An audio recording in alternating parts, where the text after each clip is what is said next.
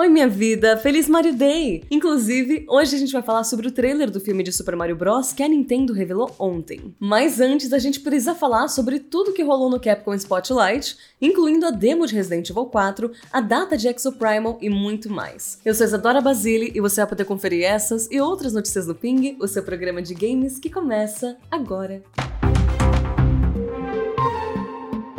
Ontem a Capcom realizou uma nova edição do Capcom Spotlight, uma apresentação bem no estilo de Direct para falar sobre o que vem por aí da publisher. Não teve nenhum anúncio de um jogo grande novo, mas o evento trouxe algumas novidades bem interessantes para os lançamentos da Capcom que vem por aí. O maior deles, com certeza, foi a demo do remake de Resident Evil 4, que já está disponível para jogar no PC, PS4, PS5 e Xbox Series. A Chainsaw Demo, como ela é chamada, mostra o início do jogo e inclui a nova versão da clássica batalha que o Leon tem contra os ganados no meio da da vila.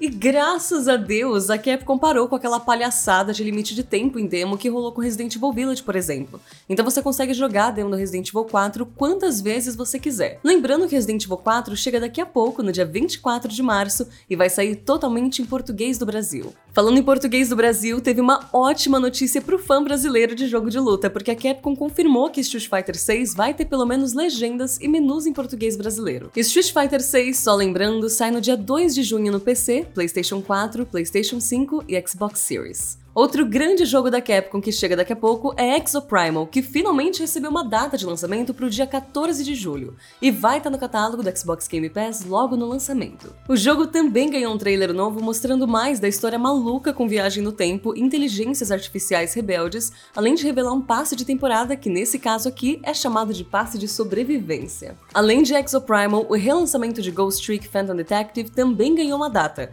e sai para PC e consoles no dia 30 de junho. Talvez um dos melhores jogos da Capcom que quase ninguém jogou, Ghost Trick é do mesmo criador da série Ace Attorney e saiu originalmente para o Nintendo DS em 2010. Nele você controla um espírito de um homem chamado Cicel e ele deve usar as habilidades para impedir o fim de certas pessoas e descobrir o mistério de quem você é e também de como você foi morto.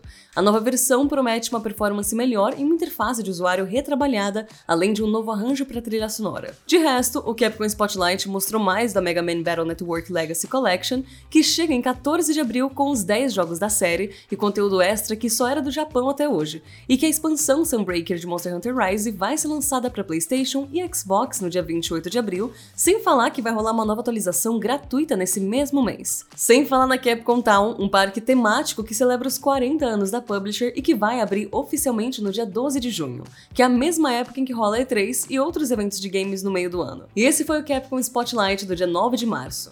Comenta aqui com a gente o que você mais curtiu e se você já jogou a demo do Resident Evil 4. E ontem não foi dia só de Capcom Spotlight, porque também rolou um Nintendo Direct especial mostrando o trailer final de Super Mario Bros. o filme. E foi um trailer que mostrou várias coisas novas sobre o que esperar pro filme, incluindo uma luma de Super Mario Galaxy, uma luma bem nihilista, diga-se de passagem, além também de uma região que parece ser muito Sand Kingdom do Mario Odyssey. A gente também viu o Mario e o Donkey Kong juntando forças, com o Donkey Kong até usando poderes da Flor de Fogo dos jogos. E a Rainbow Road do filme parece ser tão maluca quanto a dos jogos do Mario Kart. O filme do Mario foi adiado em alguns dias aqui no Brasil e ao invés de 30 de março, ele agora estreia no dia 5 de abril. E acredite ou não, teve um outro direct de games dessa quinta-feira, dessa vez da publisher Nacon. E o importante é que teve trailer novo do jogo do Gollum, agora mostrando mais da história dos personagens, com direito a Gandalf, Thranduil, Shelob e vários outros bichos esquisitos de Mordor. O que o jogo não ganhou, claro, foi uma data nova, lembrando que ele era para sair originalmente em 2021. Outro jogo que ganhou destaque no evento foi Robocop Rogue City, que ganhou um trailer novo de gameplay e uma nova previsão de lançamento para setembro, sendo que ele era para sair em junho. Entre os outros destaques do evento, teve o anúncio de um jogo do Tintin, War Hospital, saindo no dia 31 de agosto, e Crime Boss Rocky City ganhando uma previsão para junho no PS5 e Xbox Series.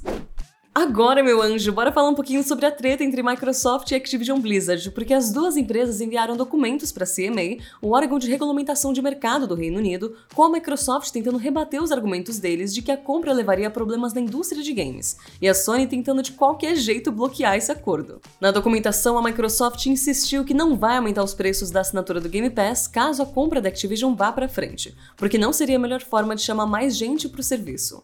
Ela também confirmou que, caso a Sony queira, eles deixariam Call of Duty entrar na PlayStation Plus no lançamento, como a Microsoft costuma fazer com os jogos deles no Game Pass. Não fosse só isso, mas eles também publicaram uma propaganda de página inteira em dois dos maiores jornais do Reino Unido, o Daily Mail e o Financial Times, defendendo a aquisição. Já a Sony, na sua mensagem para a CMA, reforçou que o acordo não deveria seguir em frente ou que a Activision Blizzard seja repartida. Agora, gente, sério, olha o nível disso aqui. Não só isso, mas ela chegou também a argumentar que a Microsoft poderia deliberadamente lançar uma versão bugada de COD para PlayStation para diminuir a confiança do público na marca. E para dar aquele tempero na fofoca, a Lulu Sheng, uma executiva da Activision, postou no Twitter que o chefe de PlayStation, Jim Ryan, teria cometido um leve sincericídio. De acordo com ela, ele teria falado em um depoimento para a União Europeia que ele não queria um novo acordo de Call of Duty, ele só queria bloquear a compra mesmo. E é isso, meu amor, fica ligado nos próximos capítulos.